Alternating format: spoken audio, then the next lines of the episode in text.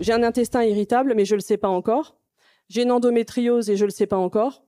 Par ailleurs, j'ai des migraines. Et quand on vous écoute pas, quand vous avez mal et quand on vous dit que c'est le stress, euh, vite fait, quelques années plus tard, on tombe sur euh, ouais, mais c'est peut-être de la psychogénéalogie, c'est peut-être de l'épigénétique, on sait pas. Votre grand-mère s'est peut-être fait violer.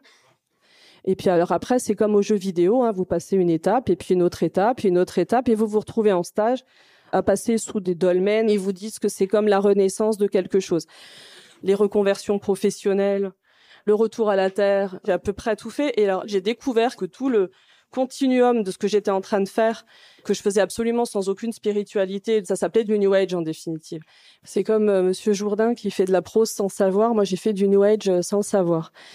Et ensuite, dans ces propositions-là, on n'interroge jamais la théorie.